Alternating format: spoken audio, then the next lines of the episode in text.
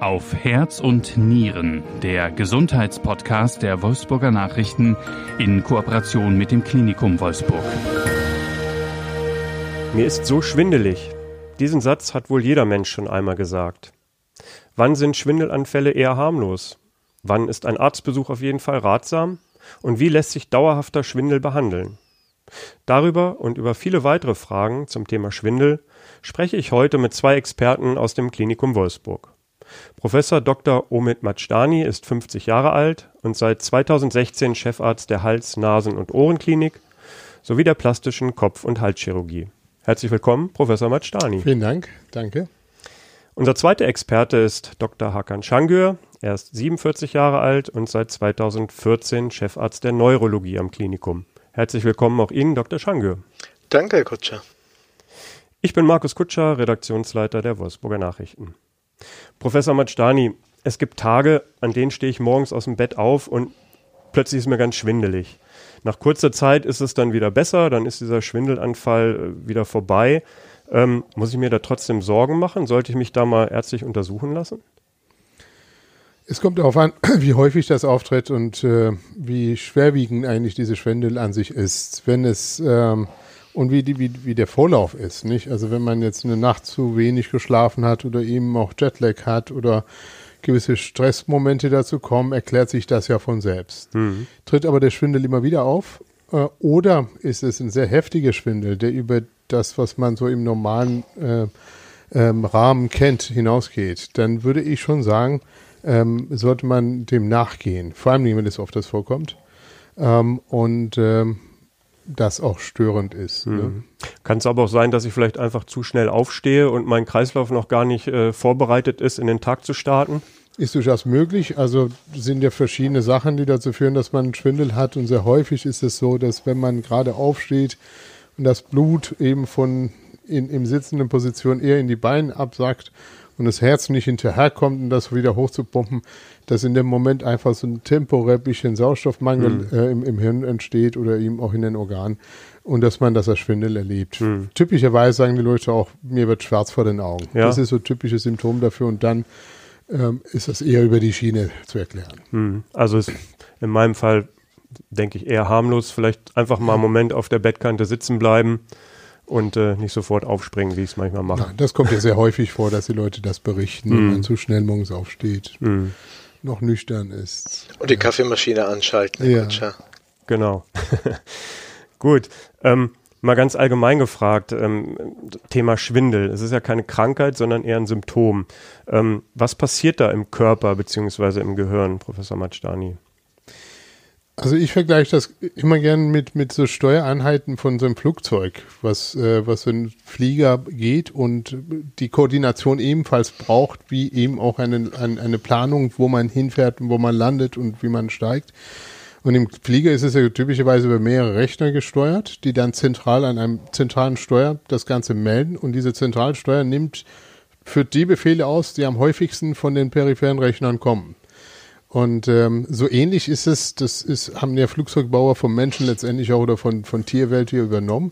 So ähnlich funktioniert es auch bei uns. Es ist ein zentraler Rechner, das Kleinhirn vor allen Dingen, da kommt Herr Shango wahrscheinlich sehr genau drauf zu sprechen, ähm, der das Ganze steuert. Und wenn da unterschiedliche Meldungen, also über das normale physiologische, was wir so kennen, was wie in der Körper normal funktioniert, hinausgeht, und sagen wir seitengetrennte Meldungen dahin kommen oder das kann eben vom Hirn sein, das kann von Gleichgewichtsorganen sein oder von, von Gleichgewichtsregulationsorgane, die wir in den Sehnen oder in den Muskeln haben.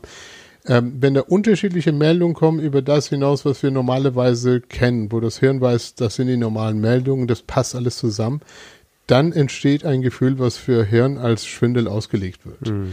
Ähm, also in, im Prinzip sind das ja die Systeme, das, das, das Gleichgewichtsorgan, im Ohr, genau. Im das? Ohr, mhm. das ist eine Einheit, nennt sich Labyrinth. Das ist einfach im Ohrknochen drin, zusammen mit, mit dem, mit, tatsächlich als eine Einheit mit dem Innenohr. Das ist derselbe Flüssigkeitsraum, da sind dieselben Sensoren oder ähnliche Sensoren drin, die dann die Lage, Lagesensoren sind das, wie, wie der Körper im Raum steht, so ähnlich wie die Funktionen, die im Handy eingebaut sind.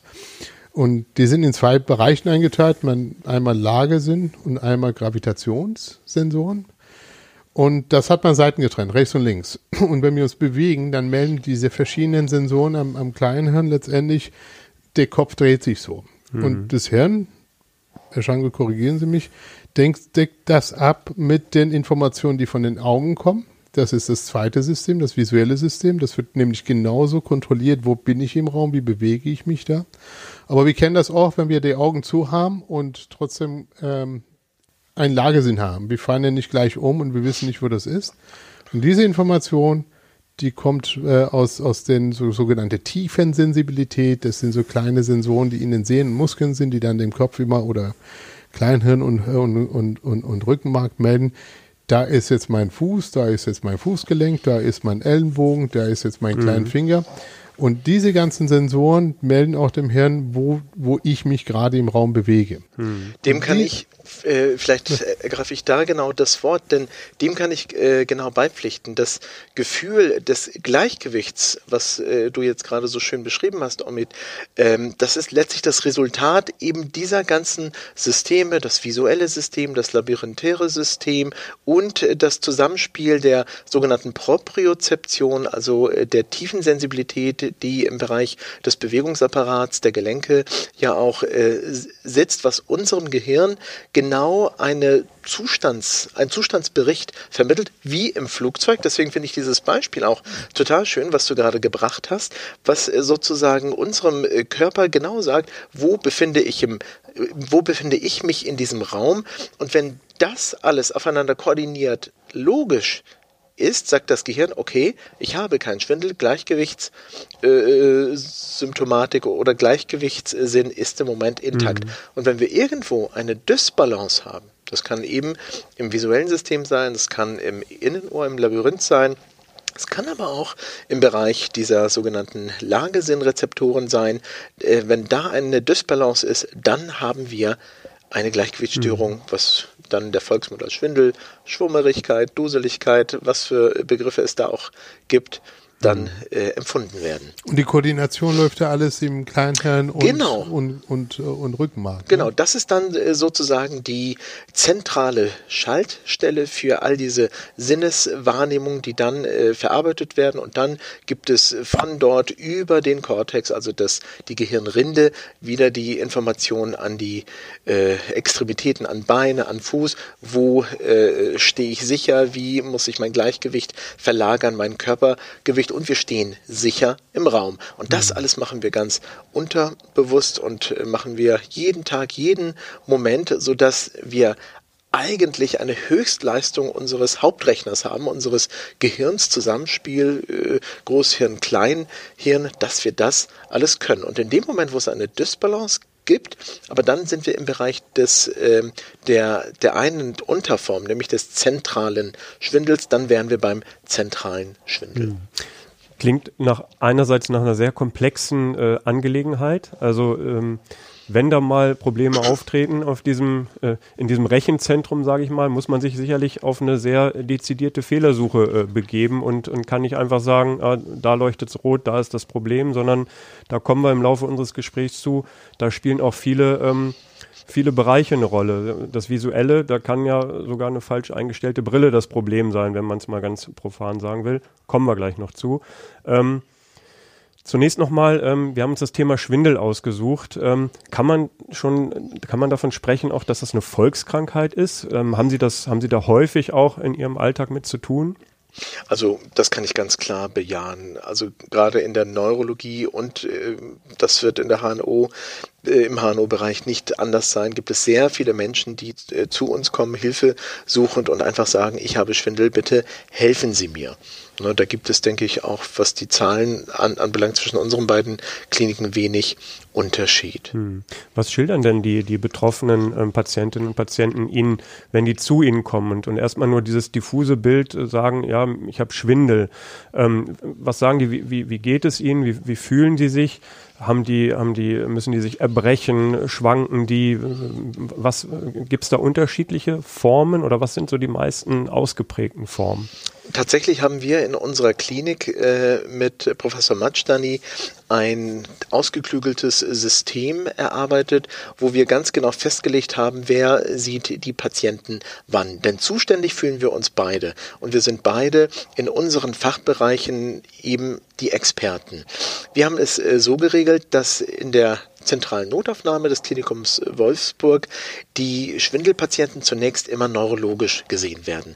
Und das liegt eben nicht daran, dass wir die besseren Ärzte sind oder die schnelleren Ärzte sind, sondern die neurologischen Ursachen, also die zentralen Ursachen, also Schwindelursachen vom Gehirn, können gravierender sein, was das Krankheitsbild anbelangt. Ich nenne ein schwerwiegendes Krankheitsbild, Schlaganfall zum Beispiel.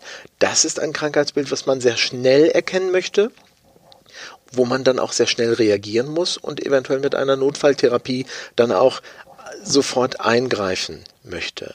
Und deswegen geht bei uns in der äh, Klinik zuerst der Neurologe zum Patienten und macht erstmal ein Anamnesegespräch. Also was ist das denn überhaupt für ein Schwindel? Welche Qualität hat dieser Schwindel?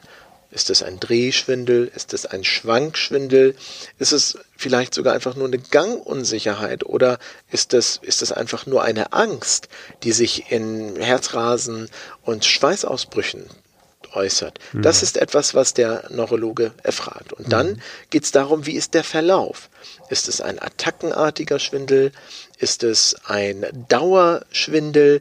Und so tastet man sich der wahrscheinlichen Diagnose heran. Und äh, wenn dann noch Zusatzsymptome dabei sind, ne, wenn der Patient sagt, ich habe jetzt einen attackenartigen Drehschwindel, der mit einem Hörsturz einhergegangen ist oder mit einem tauben Ohrgefühl, dann weiß ich eigentlich gleich, da müssen wir Herrn Professor Matstani und sein Team rufen. Das ist eher was für die Hals-Nasen-Ohrenabteilung. Hm. Hat der Patient aber zusätzlich zu seinen Symptomen neurologische Ausfälle, also eine Koordinationsstörung oder eine, eine, eine Halbseitenschwäche oder eine Sprach Sprechstörung, dann sind wir weiter am Ball und müssen gerade im Hinblick auf Schlaganfall weitere Diagnostik veranlassen. Hm.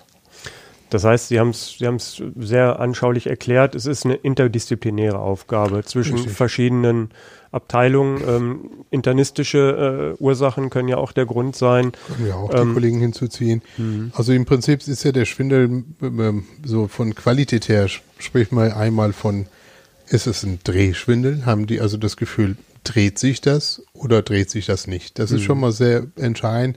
Ein Drehschwindel ist relativ häufig ein, einhergehen mit so Gleichgewichtsstörung in, in eine Seite, wenn es, wenn eine Seite ausfällt. Und das eben in gleich, also in äh, Uhrzeigersinn oder gegen Uhrzeigersinn. Das sind für uns schon mal richtungsweisende Informationen zu sehen. Kommt es jetzt von peripher, kommt es jetzt vom Gehör, vom Ohrorgan oder Felsenmann oder nicht? Was manche Leute auch haben, ist so eine Art Liftgefühl. Also wie, ähm, wie man dann im, im Aufzug steht, das runtergeht. Ne? Das ist dann schon eher weniger, sage ich mal, peripher. Das sind eher so zentrale Geschwindigkeiten. Ne? Das ist eher, da würde man die dann auch Kollegen, also Patienten, die dann jetzt dauerhaft Schwindel haben, über HNOA zu uns kommen, die jetzt nicht direkt zu Herrn Schangul gehen als, sage ich mal, als Notfall, sondern eben das schon oft das haben, beim niedergelassenen Kollegen das alles abgeklärt haben, zu uns kommen ähm, würden wir dann auch die Neurologen hinzuziehen, genauso wie andersrum. Ne? Wenn die zuerst bei uns sind und wir gucken, Mensch, das ist ja eher jetzt die typischen, die typischen Symptome, die man hat und die typische Diagnostik. Und das ist, glaube ich, das Entscheidende. Es gibt in diese Richtung auch in, gerade im letzten Jahrhundert sehr viel Physiologie, also sehr viel Diagnostik entstanden, wo man relativ gut differenzieren kann, ist das jetzt die eine Seite, ist es die andere Seite, ist das jetzt neurologisch. Das sind viele, viele verschiedene Methoden, äh, die wir Gott sei Dank auch ähm, in Klinik verfügbar haben und, und beide zusammen vorhalten, wo wir dann ähm, genau mit dem Patienten durchgehen und gucken, wie, wie, wie stimulieren die Ohren, wie gucken eben auch, können die geradeaus laufen, da gibt es eben diese Finger-Nasen-Versuch, ist die Koordination jetzt noch intakt oder ist es, ist es, äh, ist es nicht mehr, nicht mehr intakt? Ähm, und das sind, das sind, das ist quasi der zweite Schwindel. Was anders ist dann nochmal die Dauer. Soll ich so genau jetzt darauf eingehen? Oder? Ich würde, ich würde gerne ja. einmal zwischenfragen. Ähm, Sie haben ja jetzt ein paar genannt oder sind dabei, ja. ein paar aufzuzählen. Gibt es denn ähm, eine Anzahl von wie vielen verschiedenen Schwindelformen ähm, wir so reden? Oder, oder kann man das gar nicht so klassifizieren? Da gibt es äh, Doch, für zehn verschiedene. Eine sehr gute Klassifikation, ähm, ne? Und, und, und gibt's, also wie viel gibt's da? Frage eins und Man Frage teilt es- zwei. Ähm, Ja. Ähm, gibt's da welche, die besonders häufig sind? Sie haben jetzt den Drehschwindel angesprochen. Ist das einer, der besonders häufig auftaucht? Na, häufig, die Häufigkeit ist natürlich jetzt unterschiedlich, je nachdem, ob das jetzt, sagen wir, zentrale Schwindel ist, der bei Neurologen behandelt wird. Gibt es eine ganz andere Häufigkeit als das, was bei uns ist, aber beides würde ich sagen relativ häufig. So, man re- geht hier davon aus, so 11 Prozent der Bevölkerung pro Jahr entwickelt das und im Laufe eines Lebens zu 30 Prozent hat man so mittel, mittelschweren Schwindel. Und die Ursachen dafür, einmal hat man ja gesagt, gibt es je nach Körpersystem, hat man schon mal durch, welche Körpersysteme das verursachen können. Aber es geht auch so ein bisschen danach, ähm, und das sind die Fragen, die wir dann stellen. Ne? Ist das, ist das ein, ein Drehschwindel oder ist es ein Liftgefühl oder ist es ein, eine Gehstörung, Gangstörung? Also gar nicht jetzt so ganz, es dreht sich nicht, aber ich fühle mich nicht wohl. Das sind für uns schon mal ganz hin, entscheidende Hinweise, in welche Richtung das geht. Also von Qualität des Schwindels her. Ne? Ähm, das andere ist, was, was für beide Seiten sehr wichtig ist, ist, ist die Dauer des Schwindels, also wie, wie, wie lange das anhält, wenn es kommt und wie häufig das kommt. Und auch das ist, es gibt ja viele, viele Erkrankungen, die, die wir kennen und manche Erkrankungen, die wir halt nicht kennen. Um das herauszufinden, muss man eben anhand der Fragen gucken, ist das jetzt ein Schwindel, der einmal im Monat auftritt und dann äh, zwei Tage anhält? Oder ist es eine Sache, wo ich mich im Bett mal hinlege, für 30 Sekunden einen Schwindel habe und dann ist es vorbei. Da kann man anhand von diesen Fragen schon, kriegt man schon raus, was es ist, ohne jetzt weiter die Diagnostik zu machen. Und das ist halt, glaube ich, das Entscheidende, dass man genau guckt, wo kann das entstehen, was macht das für Symptome, ist es jetzt ein kurzdauernder oder langdauernder, also die Dauer von dem Schwindel spielt eine Rolle, in welchen Intervallen, wie häufig das auftritt ähm, und welche Begleitsymptome dabei sind. Ne? Hat man ja schon mal, ne? ist es jetzt mit einer Hörstörung, ist es mit Schwarzwerden vor den Augen, gibt es eine, eine Parese irgendwo im Körper, bewegt sich irgendwas nicht, haben die Leute vielleicht zusätzlich noch Wortfindungsstörung oder können sie was nicht sehen? Das eine spricht eher für zentral und neurologisch, das andere eher für HNO und es gibt auch Fälle, wo wir beide nicht weiterkommen und dann gehen wir weiter und fragen den Orthopäden. Also es ist ein, ein Sichten von, von ähm, Symptomen, wo, wo, wo man sieht, ähm, da sind Auffälligkeiten, da sind Auffälligkeiten. Oder es geht auch ein Richtig. bisschen nach dem Ausschlussprinzip. Ähm, sind ja viele verschiedene Organe, haben wir ja gesagt, Mhm. beteiligt und man muss eben diese Organe mit ihren jeweils spezifischen ähm, ähm, Symptomen, die sie dann verursachen, wenn sie ausfallen. Ne? Symptom Mhm. ist ja nicht so anders, als wenn es ausfällt. Die muss man eben detektivisch genau nachweisen. Mhm. Ich glaube, die wichtige Erkenntnis beim Schwindel ist, dass es zum einen eine Volkskrankheit ist. Aber es ist eigentlich gar keine Krankheit, sondern es ist eigentlich nur ein Symptom. Ja, der Patient äh, sagt ja nicht, ich habe die Schwindelkrankheit, wobei einige das auch durchaus glauben. Ähm, Schwindel ist letztlich immer ein Symptom, möglicherweise einer Krankheit, möglicherweise auch einer ernstzunehmenden Krankheit. Und das ist das, was die Menschen draußen interessiert.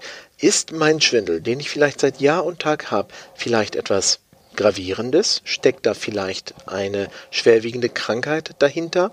Und natürlich, wie oder was kann ich tun, um mich von diesem Schwindel befreien zu können? Und das sind die elementaren Fragen, denen wir uns ausgesetzt sehen in der Notaufnahme. Und das ist unsere Aufgabe, das zu klären. Und dafür gibt es verschiedene Möglichkeiten, Fragen äh, nach, nach, nach, nach Eigenschaften des Schwindels, nach dem Verlauf. Und da tasten wir uns mehr und mehr oder immer weiter an das Ergebnis heran.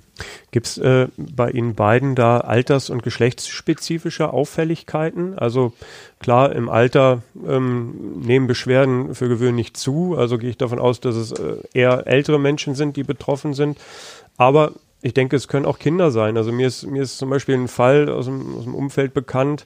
Ähm, das war ein achtjähriger Junge, der hat immer über Schwindel geklagt, Kopfschmerzen und Bauchschmerzen. Und da ist man auch auf die Suche gegangen. Das war von Stress bis Tumor, war da alles im Gespräch. Am Ende stellte sich dann heraus, es, er hat Migräne. Also ist ja auch ungewöhnlich. Gibt es da eine Verteilung? Also mehr Männer, mehr Frauen, von jung bis alt? Ist Ihnen da was auffällig? Also ich habe jetzt äh, keine absoluten Zahlen äh, parat, ich weiß nicht, wie es bei dir ist, mit, aber ähm, man kann sagen, denke ich, dass jede Schwindelform ihren Altersgipfel hat. Ne? Nehmen wir an, ein äh, Schlaganfall tritt auf, verursacht Schwindel, dann sind wir natürlich bei den äh, im Lebensalter etwas fortgeschritteneren Menschen, die entsprechende Risikofaktoren haben, wie Bluthochdruck oder ähm, andere Erkrankungen, die zu Gefäßerkrankungen führen können. Wenn wir andererseits äh, Herzrhythmusstörungen zum Beispiel als Schwindelursache nehmen, dann kann das eigentlich in jedem Alter auftreten, wobei einige spezielle Herzrhythmusstörungen auch eher im Alter auftreten, aber andere wiederum auch im jüngeren Lebensalter. Wie ist es bei den HNO-Ursachen? Das Führen ist bei uns ähm, sicherlich sind Krankheiten wie zum Beispiel Morbus Menier, die treten unterschiedlich auf, aber so eher zwischen 30 und 50 das erste Mal. Das müssen Sie kurz erklären. Morbus? Menier ist eine Erkrankung, die mit gleichzeitig mit Hörminderung und Ohrgeräuschen meistens einhergeht. Und das ähm, ist sehr, ähm, sagen wir, sehr untypisch für die, das rauszufinden, weil da eben nur gewisse Frequenzen, also nur die tiefen Töne fehlen, also nicht die ganzen Frequenzen, sondern dass die Patienten also nicht merken, dass sie schlecht hören. Erst im Audiogramm kriegt man raus, weil die die mittleren Frequ hohen Frequenzen hören, die normalen sagen, ich höre gut aber es ist so wie ein Wattegefühl oder es ist so, als ob ein Vorhang raufgefallen ist. Das ist für uns schon mal ein Hinweis, Mensch, das sind die tiefen Töne wahrscheinlich. Dann aber gleichzeitig natürlich nicht nur eben das schlechte Hören, sondern auch ein Schwindel. Ähm, und, äh, und dann kommt eben auf die Dauer an, dass es eben von, von ein paar Stunden bis paar, bis zum Teil auch ein paar Tage halten kann, oder zumindest von einer halben Stunde bis paar Stunden. Ähm, und das ist halt eine Erkrankung, die dann eben sehr, ähm, in dem Alter auftreten kann, das erste Mal. Manche Leute haben sehr häufig, einmal die Woche, manche einmal täglich, das ist sehr selten. Manche haben es nur einmal im Jahr. Und das muss man auch sehr oft ähm, diese Patienten nachverfolgen und da sagen wir auch nicht einen Termin machen, wenn wir die Patienten sehen, sondern sofort hierher kommen, weil das ja sich wieder gibt. Das heißt, wenn man die, die zwei Tage später untersucht und dann ist diese Tieftonkomponente von Hören weg, dann kriegt man das nicht raus. Mhm. Das sind also Patienten, die man sehr lange beobachten muss, immer wieder Hörprüfung machen muss, um was rauszufinden. Das ist aber nur ein Unterteil der Gruppen. Ne? Ähm, ein anderer Teil der Patienten, und das sehen wir auch relativ häufig, sind ähm, sowas wie, wie zum Beispiel, wenn man Herpes hat am, am, an der Lippe, ne? sowas kann auch genauso im Innenohr austreten. Das nennt sich dann vestibulares Ausfall. Das heißt also, eine Seite fällt aus. Ne? Mhm. Und das ist eine Sache, da haben wir einen Ausfall auf der einen Seite. Das ist aber letztendlich eine virale Erkrankung, die sich dann von alleine ergibt. Ähm, und die würde man dann halt so behandeln, dass man eigentlich entweder abwartet oder im Notfall dann eben auch was gegen Viren dazu gibt, wenn man das nachweisen kann. Ähm, und das hat unterschiedliche Altersgruppen. Das ist genauso wie bei Herpes, kann es in jedem Alter auftreten. Das ist das, was wir relativ häufig sehen, diese vestibularis Ausfall. Mhm. Und dann gibt es natürlich die all möglichen ne, Leute, die dann eben dann doch, so wie ja. du sagtest, dann im späteren Alter zentral haben. Oder auch Leute, wo wir nichts finden und jeden ja, von, von, von, von Halswirbelsäule oder eben andere Systeme das kommen kann. Was ich schon öfter gehört ja. habe, ist der sogenannte Lagerungsschwindel. Der ist in meinem äh, Familien- und Bekanntenkreis schon immer, schon öfter mal aufgetaucht. Ja. Können Sie mal erklären, äh, um was es sich dabei handelt und wie, und wie man das äh, Meistens ist behandelt? das äh, ein, ein Problem vom peripheren Ohr. Und äh, was man macht, ist, man legt die Leute mal hin. Also typischerweise berichten die tatsächlich, das tritt immer im Bett auf, wenn ich mich zur Seite drehe. Dann kriege ich einen heftigen Schwindel und hält so bis 30 Sekunden an und dann geht's weg.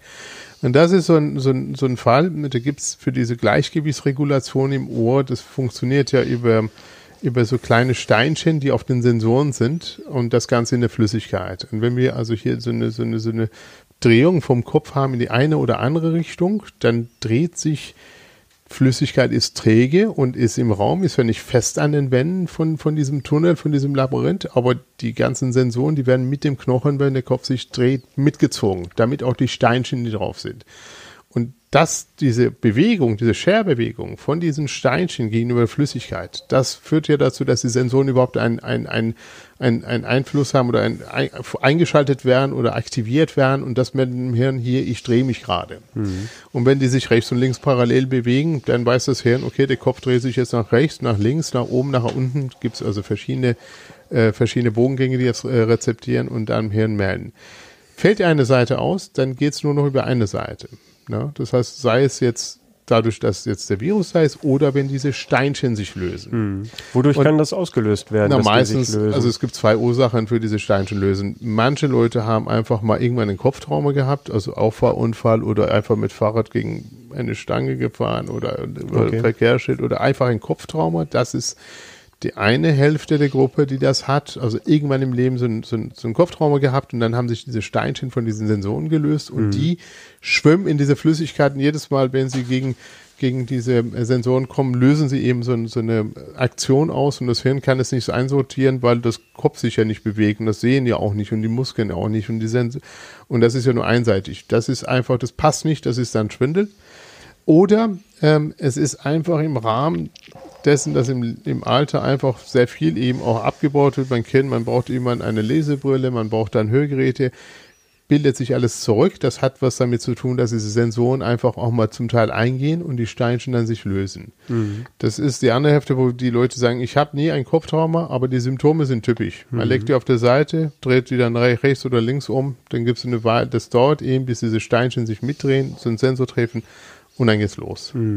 Das Gute an äh, diesem gutartigen Lagerungsschwindel ist, dass das eigentlich eine harmlose Erkrankung ist. Also dahinter steckt kein Tumor, kein Schlaganfall, gar nichts Schlimmes, aber, und das ist äh, das Besondere an diesem Lagerungsschwindel, die Symptome sind so gravierend, dass es den Patienten dermaßen schlecht geht, dass sie keinen Schritt mehr laufen können und vor Angst sich äh, praktisch gar nicht mehr bewegen, weil sie befürchten müssen, dass jede Kopfdrehung eben diesen heftigen Drehschwindel auslöst. Insofern kommen die Patienten gar nicht selten in die Notaufnahme unseres Klinikums und äh, wir müssen uns tatsächlich um diese Patienten kümmern. Und da möchte ich vielleicht noch eine Sache ergänzen. Omid, das weißt du genauso gut wie ich, dass man den Patienten tatsächlich auch schon in der Notaufnahme helfen kann. Ja. Denn es gibt äh, sogenannte Befreiungsmanöver. Das sind so äh, ganz bestimmte äh, Reihenfolgen von Bewegungen.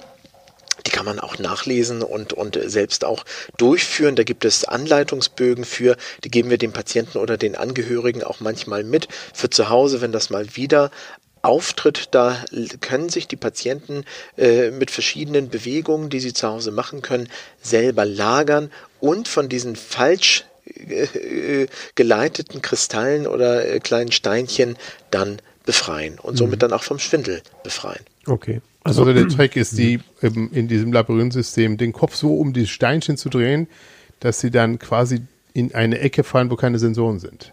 Man dreht, also die Patienten legt, man legt die rum und dreht den Kopf, wenn man weiß, welche Seite das ist, den Kopf um diese Steinchen herum. Das ist dieses Manöver. Ne? Okay. Und dann dreht man sie so rum, dass diese Steinchen langsam nach hinten kullern, hinten kullern. Es gibt in einem Punkt, wenn die dann nach hinten kullern, gibt es dort eben keine, keine Sensoren mehr. Die, die schwimmen dann zwar immer noch in diesem Raum, man, man wird die jetzt nicht aussaugen in der, oder, oder rausnehmen oder sonst was, aber man kann eben durch diese Manöver das so machen, dass man das so quasi um die Achse des Kopfes so dreht, also so dreht, dass die Steinchen eigentlich in ihre Position in diesem System immer nach hinten rollen und dann kommen sie eben in eine Ecke ganz hinten und in der Ecke gibt es einfach keine Sensoren. Und so können wir die natürlich dann dahin bringen. Na, wir setzen manchmal sogar so ein, so ein, ich sag mal, so ein Massagegerät, so ein Vibrator auf dem Kopf, ne? Und äh, dadurch, dadurch bewegt sich der Kopf dann auch nochmal ganz stark mit und das, das beschleunigt, dass diese Steinchen dann auch nochmal wirklich dann ähm, dann in diese Richtung gehen. Ne? Die Patienten, egal jetzt, ob die bei Neurologie oder HNO zuerst eintreten, die, die kann man eigentlich immer von beiden Seiten gut helfen. Ich fand das ganz spannend gerade, äh, Dr. Shangyu, dass Sie sagten, Sie geben die Anleitung auch mit nach Hause, dass man das, äh, wenn es wieder auftritt, sogar ähm, sich selbst beibringen kann oder mit Hilfe äh, des Partners oder der Partnerin ähm, sich davon befreien kann. Das funktioniert tatsächlich, ja. Das funktioniert relativ gut. Also ich erinnere eine 90 Jahre alte Patientin, die mit eben diesem gutartigen Lagerungsschwindel bei uns war. Die Dame war recht rüstig, aber eben von diesem Schwindel so beeinträchtigt, dass sie gar nicht mehr aufstehen konnte und äh, sie hat dann wirklich hoch motiviert diese Übungen gemacht und die muss man wirklich mehrmals am Tag machen. Und das Tückische an dieser Form Form des Schwindels ist, dass äh, äh, das zu Rezidiven kommen kann. Rezidiv bedeutet, dass das wieder auftreten kann. Und das ist eben beim gutartigen Lagerungsschwindel nicht selten. Und die Patienten, die das einmal hatten, die erkennen diesen Schwindel tatsächlich wieder und dann können die diesen Anleitungsbogen herauskramen und tatsächlich die Übungen zu Hause eigenständig durchführen. Hm. Ja. Okay. Also ich glaube, um alle Schwindelformen, ähm, die es so gibt, jetzt hier äh, aufzuzählen und auch zu besprechen, da, da fehlt uns jetzt heute die Zeit. Ähm, grundsätzlich vielleicht nochmal ähm, der Hinweis an die äh, Zuhörerinnen und Zuhörer. Wann ist es aus Ihrer Sicht ratsam, wirklich ähm, zum Arzt zu gehen oder zur Hausärztin zu gehen und ähm, den Schwindel ja, oder die Symptome, die, die dazu führen, untersuchen zu lassen. Gibt es da so ein, ähm, ja, so, so eine Richtlinie, wo man wirklich sagt, das muss über ein paar Tage, Wochen auftreten, das muss die und die Schweregrad haben, weil, wie ich ja eingangs meinen Fall schilderte, ähm, ich bin jetzt nicht gleich losgerannt und es tritt zum Glück auch nicht so häufig auf, aber so kann man da einen generell Tipp geben, wann sollte man wirklich ärztliche Hilfe aufsuchen? Also klare Richtlinien gibt es da eigentlich nicht. Aber ich glaube, jeder ist da äh, sich selber der beste Arzt. Also wenn es ein Zustand ist, den man kennt, den man schon hundertmal oder zehnmal in dieser Form hatte, dann muss man vielleicht nicht unbedingt zum Notarzt gehen, sondern geht mal zu seinem Hausarzt und beschreibt die Beschwerden einmal. Aber die Alarmglocken sollten klingeln, wenn es ein neuartiger Schwindel ist. Und wenn man so beeinträchtigt ist, dass man seinen Alltag nicht mehr bewältigen kann. So plötzlich, ja, dann sollte man, denke ich, auch den Notarzt durchaus verständigen oder auch in die Not Notfallaufnahme gehen und schauen, ob das nicht doch eine gravierende Ursache hat. Hm. Kommt es eben oft vor, sehe ich genauso, gehen die Patienten zu mir im Hausarzt und dann ist es, glaube ich, auch ganz gut, wenn die sowohl den Neurologen als auch einen HNO-Arzt sehen, eben gucken, kommt es jetzt von der Seite oder von der Seite. Kommen die beiden nicht weiter, ziehen die sowieso dann andere Ärzte äh, zu, äh, zu, äh, zu Rate. Ähm, ist es was ganz Akutes, denke ich, sollten Sie das Klinikum aufsuchen. Ne? Mm. Also das denke ich schon. Mm. Wir haben ja schon über ein paar Behandlungsmöglichkeiten gesprochen. Das Befreiungsmanöver, was Sie sagten, Dr. Change, was man selber machen kann. Ähm, es gibt die Psychotherapie, wenn es ähm, psychogener Schwindel ist. Ähm, Operationen ähm, sind ja auch denkbar im schlimmsten ja. Fall. Ähm, was ist mit Medikamenten? Also ich, ich ab und zu sehe ich mal äh, in Zeitschriften auch so, so Werbung für Medikamente, ja. die helfen beim Schwindel. Ist von sowas was zu halten oder ähm, eher nicht? Eher besser die Finger also von lassen? Bei, bei wenn das ein peripheres Krankheitsbild ist, dann ist es durchaus so, dass wir die Leute auch behandeln, medikamentös, je nachdem. Man muss ja vorher diese die Symptomatik erstmal abchecken äh, und gucken, woran liegt es. Ne? Und ist es eben ein Ausfall auf der einen Seite, dann kann man das wie ein Hörsturz auch mit, äh, mit Cortison behandeln. Wenn man das eben dann durch die Tests, ne, wir spülen dann die Ohren mit kaltem warmem Wasser, äh, provozieren damit einen Schwindel und wenn das eben auf der einen Seite zu provozieren ist, auf der anderen Seite aber nicht, dann wissen wir, das ist das Problem. Ne? Ähm, ähm, und dann kann man das medikamentös behandeln. Man kann eben, wenn man eben erhöhte Entzündungsparameter hat, eben entsprechend und weiß, welche, äh, welche Viren da sind, das auch da, damit behandeln.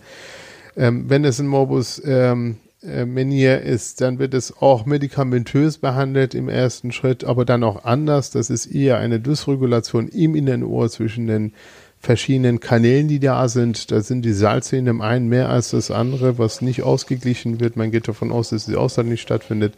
Da kann man mit Medikamenten reingehen, wo man einfach den Körper Salz dann runter macht also, und, und Wasser entzieht und sieht, ob das dem Patienten besser geht. Und dann schließen sich natürlich auch operative Maßnahmen an, die wir gerade für diese speziellen Krankheitsbilder haben. Also mhm. auch wenn das, was weiß ich, ein, ein, ein, ein sehr selten eben auch ein Bereich in dem, im Bereich des Hörnerven oder Gleichgewichtsnerven Tumor ist, das ist eine Sache, die wir dann auch operativ auch im Bereich der Heilungsklinik entfernen, diese Akustikusneurome. Ähm, aber das sind ganz spezifische Krankheitsbilder, die wir haben. Mhm. Man wird nicht jedes Krankheitsbild, nicht jeden Schwindel natürlich dann medikamentös behandeln. Das heißt, die Diagnostik ist entscheidend, dass man erstmal untersucht und findet, was ist das? Und daran schließe ich natürlich eine spezifische Therapie an. Herr Schange. Mhm. Das ist absolut äh, richtig, was du da sagst. Ja. Ähm, die Take-Home-Message für unsere Hörer sollte wirklich sein, dass es ein Schwindelmedikament als solches gar nicht gibt. Hm. Denn Schwindel ist, und das haben wir ja versucht in diesem Podcast äh, zu, zu beschreiben, ein Symptom, was verschiedene Ursachen hm. hat. Insofern kann es gar kein Schwindelmedikament geben, eine Art Allround-Medikament, eine Tablette, die was frei verkäuflich eben, in der Apotheke eben schon ist. gar ähm, nicht, schon gar nicht. Ja, hm. es gibt einige spezielle Therapieformen, die hast du gerade angesprochen, Omid, die sind äh, möglich. Das kann man machen und dann muss man in die Tiefe einsteigen und herausfinden, was ist die Ursache des Schwindels und dann kann man auch die Therapie speziell dann planen. Hm. Also nur eine, eine Ergänzung dazu. Es gibt natürlich diese gegen Reisekrankheit, gegen Schwindel, Medikamente, die dann die Leute nehmen, die auf See sind. Die sind zentral hemmend, ja. Die machen auch müde. Und das ist genau das, was wir den Patienten, die bei uns einseitigen Ausfall haben, nicht geben. Und das ärgert die auch, aber es liegt nicht daran, dass wir die Leute ärgern wollen, sondern die Idee dahinter ist, die eine Seite ist ausgefahren, das Hirn kriegt immer nur von der gesunden Seite Information, von der anderen Seite nicht. Und wenn wir dann jetzt zentral hemmen, dann lernt dieses Kleinhirn nicht, dass es jetzt neu lernen muss, es gibt nur noch eine Information und das ist normal und das ist quasi die Behandlung von dem Gleichgewichtsausfall. Ne? Auch wenn die dauerhaft bleibt, haben die Leute nach zwei, drei Wochen dann kein Schwindeln mehr, weil, weil die zentrale Einheit lernt, hier kommt nichts mehr, ich muss jetzt nur noch mit der rechten oder linken Seite allein zurechtkommen. Diese gegenseitige Information, die sonst immer gekommen ist, sie fehlt und das ist ein Lernprozess. Und diesen Leuten geben wir genau diese Medikamente, Reisekrankheiten nicht, obwohl sie dann akut, könnte man die behandeln, hätten weniger Schwindel, aber dann diese Adaptation, dieses Neulernen von der neuen Situation wird viel länger dauern. Das heißt, sie hätten dann eben über längeren Zeit weniger Schwindel, aber dennoch Schwindel. Und da ist, glaube ich, das ist gut, wenn wir die dann stationär aufnehmen, sagen so, hier nicht fallen. Das ist erstmal wichtig, dass sie dann eben nicht, das, das, das, das muss man da sicherstellen, dass die Leute nicht aufstehen, fallen und sich die Hüfte brechen aber die müssen das durchleben, wenn es eben so ein Krankheitsbild ist. Also ich sage ja, das ist immer, man muss sehen, was haben die und wie behandle ich das. Und selbst wenn es dafür sowas Zentralhebendes gäbe, was die Leute auf, auf Reisekrankheit oder wenn die dann auf, auf, äh, auf Segeltouren gehen müssen und nicht wollen und äh, keine Chance haben, ne, das ist nicht immer gut. Mhm. Oder? Ja, absolut. Ja. Mhm. Welche Möglichkeiten gibt es denn noch ähm, speziell im Klinikum Wolfsburg ähm, der Behandlung? Also da gibt es ja sicherlich auch ähm, große Computertechnik, ähm, MRTs, Computertomographien. Wird sowas bei ernsteren Sachen dann auch, wo man vielleicht nicht weiterkommt durch die normale, in Anführungszeichen, Anamnese, wird das auch eingesetzt dann? Also wir haben ja ein äh, hochauflösendes 3 Tesla MRT-Gerät, wo wir alle recht stolz sind, was wirklich das Gehirn und auch die Kopfstrukturen, aber auch die, äh, aber auch das Gleichgewichtsorgan, äh, denke ich, hoch aufgelöst darstellen kann, sodass man äh, zum einen zentrale Schwindelursachen, also ganz kleine, feine Schlaganfälle, die vielleicht nur punktförmig sind, die man früher mit einem gewöhnlichen MRT gar nicht hätte sehen können, nun auch tatsächlich detektieren kann, aber auch Störungen des äh, Gleichgewichtsorgans oder im Verlauf des Gleichgewichtsnerven, dass man die auch noch so kleinen äh, Veränderungen, sei es Entzündungen oder auch kleine oder Kleinsttumoren dort feststellen kann. Ist das so? Ist doch ja, so, oder? Das ist so. Also äh, die, mit dem neuen MRT, was wir haben, sieht man auch tatsächlich die kleinen, die sind zwar gutartig, aber lassen sich chirurgisch sehr gut resizieren. Ähm, und äh, das, das ist eine wirklich gute Sache, da, um, um dann eben solche Sachen rauszufinden.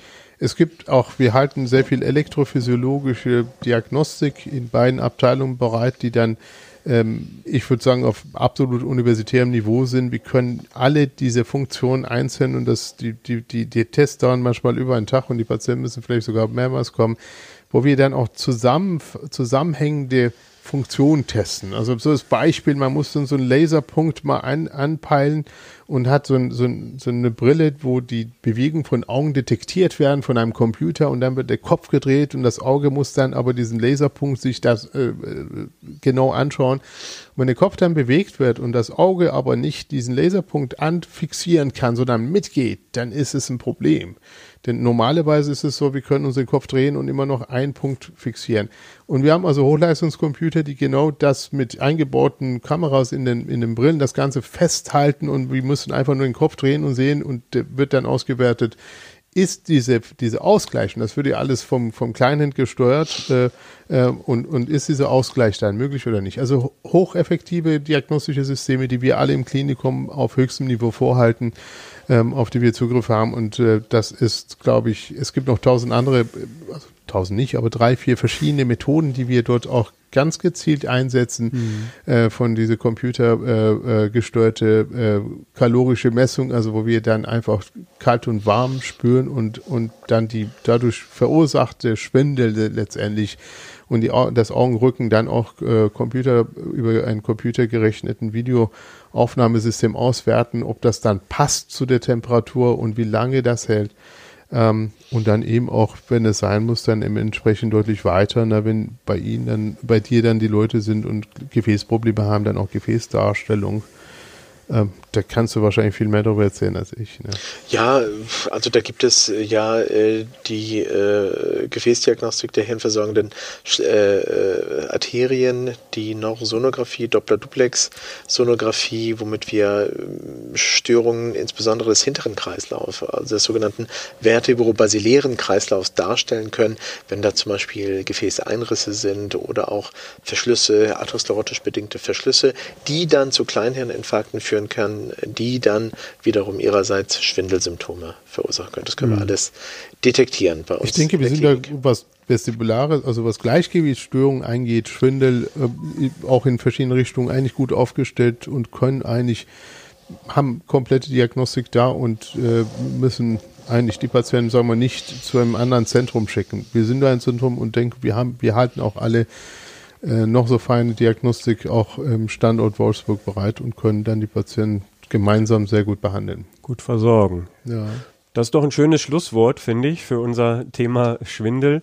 Ähm, ich glaube, wir haben einiges anreißen können hier ähm, an, an, unterschiedlichen Formen, nicht alles. Ähm, der eine oder andere wird sich jetzt vielleicht mit seinem ähm, Schwindel nicht wiedergefunden haben, aber viele vielleicht auch doch und ähm, wissen auch jetzt, dass sie zum einen natürlich bei ihren niedergelassenen Ärzten auch in guten Händen sind, aber da, da ja nicht immer alles vorgehalten werden kann, dann auch im Klinikum Wolfsburg gut aufgehoben sind.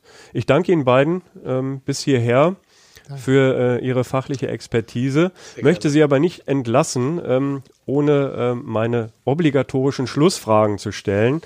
Ähm, wir wollen Sie auch ein bisschen persönlich kennenlernen, ähm, wenn Sie nicht im, im Kittel im Klinikum äh, tätig sind. Professor Matstani, für wen oder was schlägt denn Ihr Herz in Ihrer Freizeit?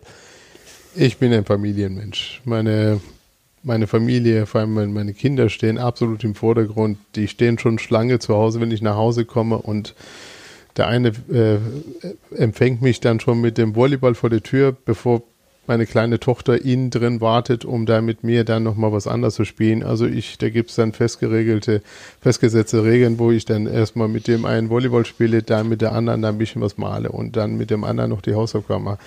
Zurzeit ist es mit drei Kindern, das kaum, kaum anders möglich. Also arbeiten nach Hause, Kinder, Kinder, Kinder, nochmal arbeiten. Äh, das erfüllt mich aber. Das ist das genau das, äh, was, wofür mein Herz schlägt. Sehr ja. schön. Dr. Schangö, wie ist das bei Ihnen? Ja, bei mir ist das so ähnlich. Ne? Ich ja. habe auch drei Kinder und die müssen äh, natürlich betreut werden, bespaßt werden und da ist natürlich die beste Zeit, wenn der Papa nach Hause kommt und dann mache ich das natürlich genauso. Mhm. Ne? Die Kinder stehen Schlange, wollen spielen, wollen Aufmerksamkeit und wenn sie dann auch in die Pubertät kommen, dann wollen sie nicht nur spielen, dann wollen sie auch reden, ne? dann wollen sie auch äh, wichtige Themen besprechen und wichtige Themen haben wir äh, ja heutzutage auch zu Genüge. Das stimmt. Oder vielleicht auch mal einfach ihre Ruhe haben vom Papa. genau, genau. okay. Letzte Frage noch, ähm, und da würden wir noch mal wieder ein bisschen, ein bisschen fachlich. Was glauben Sie, so ein Blick in die Glaskugel, welche Krankheit wird in zehn Jahren vielleicht besiegt sein oder ganz anders behandelbar sein als heute?